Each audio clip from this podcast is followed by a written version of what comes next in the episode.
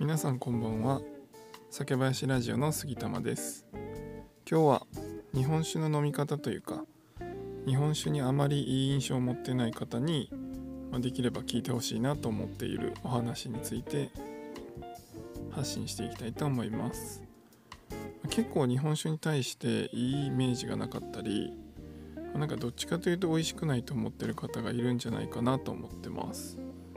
僕も実際その一人でした。大学の頃ってサークルで結構飲んでたんですけど、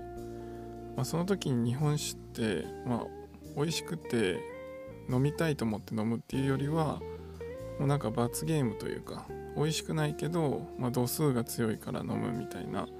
なんかそんなイメージでした。なので、まあ、その頃は基本的にビールしか飲まなかったですし、まあ、むしろアンチ日本酒ぐらいの感じでした。でまあそこから日本酒に対する価値観が、ま、ガラッと変わったのが僕は大学生の、まあ、4年生の頃です。大学の4年生から、ま、研究室に配属になったんですけど、あ、の微生物の発酵とかをやる研究室で、ま、僕自身乳酸菌の遺伝子組み換えの研究をやってました。でまあそこの研究室の教えてくださってた先生が、まあ、めちゃくちゃお酒が好きででまあ週3回とかあのー、飲みに連れてってくださる先生でした。で、まあ、その中であのいろいろ連れてってくださるんですけど毎回最後に行くお店があって、まあ、そこが日本酒の専門の立ち飲み屋さんでした。であの大学が神戸のあの六甲の辺りにある大学だったんですけど、まあ、六甲ってあのめちゃくちゃいろいろ立ち飲み屋さんとかあって、まあ、おすすめの場所なんですけど、まあ、その中でもめちゃくちゃ人気のお店で深夜1時とかでもまあ、店内が10人ぐらい入るお店なんですけど、まあ、そんな大きくなくてちっちゃいお店なんですけど、まあ、平日とか関係なくてもういつも満員なお店でした。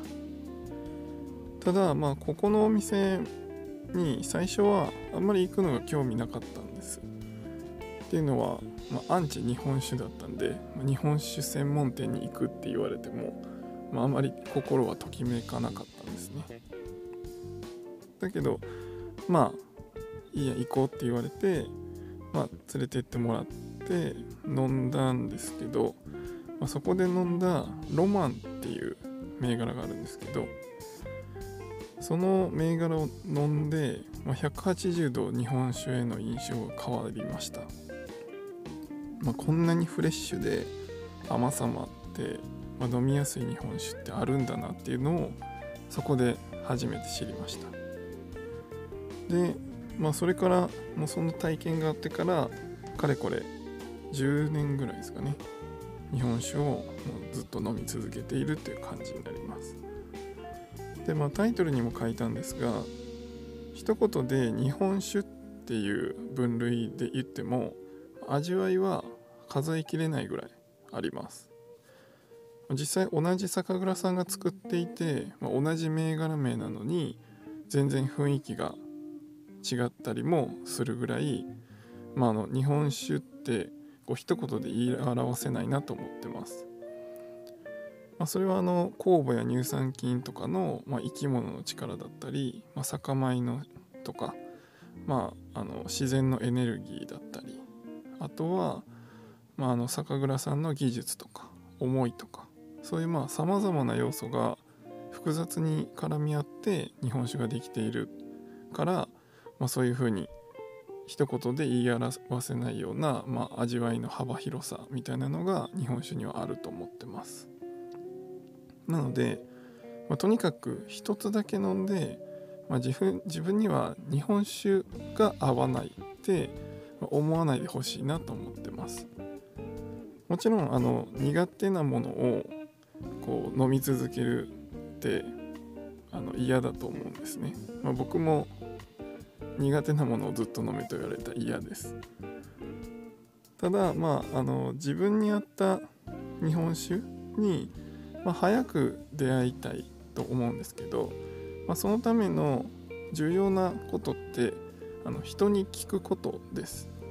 でその人に聞くって言っても、まあ、なんかあの持論でこういろいろ言ってくる人に聞くんじゃなくて、まあ、もちろんあの、まあ、専門家というか、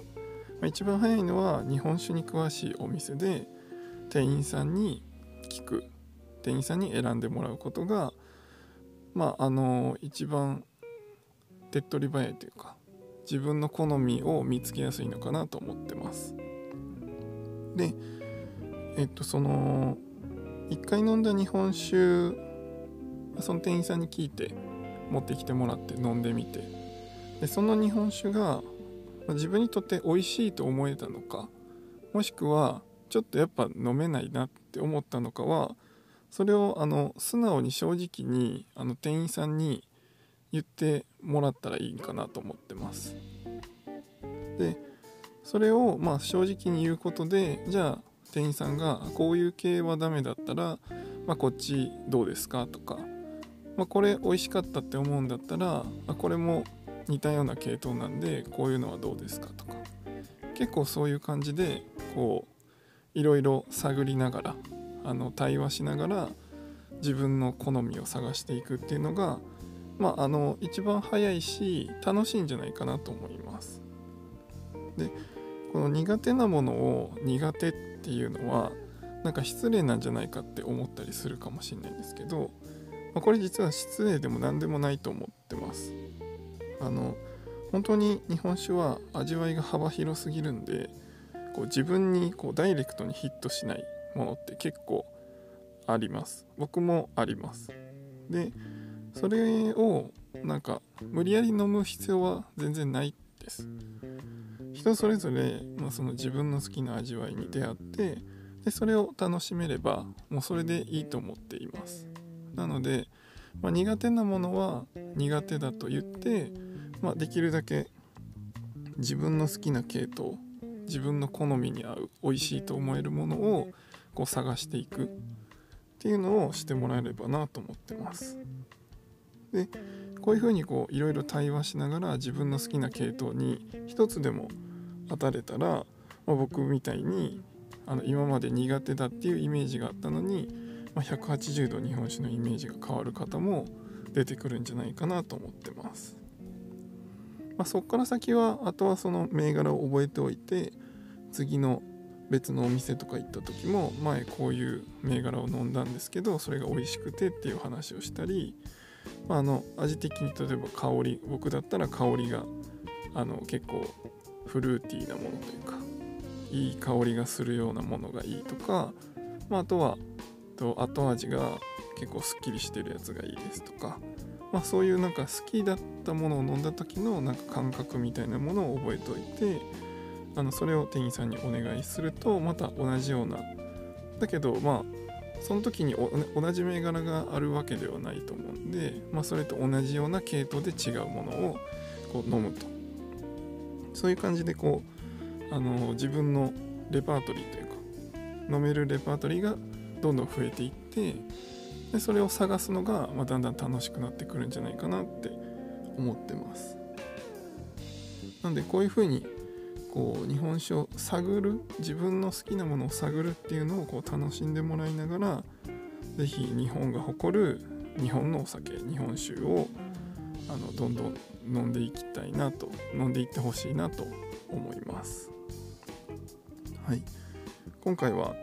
日本酒は1回飲んだだけではわからないっていうお話から少しだけ日本酒を選ぶコツみたいなものをお伝えしました。竹林ラジオでは日本酒にまつわるエピソードなどをお話ししています。是非興味を持っていただけたら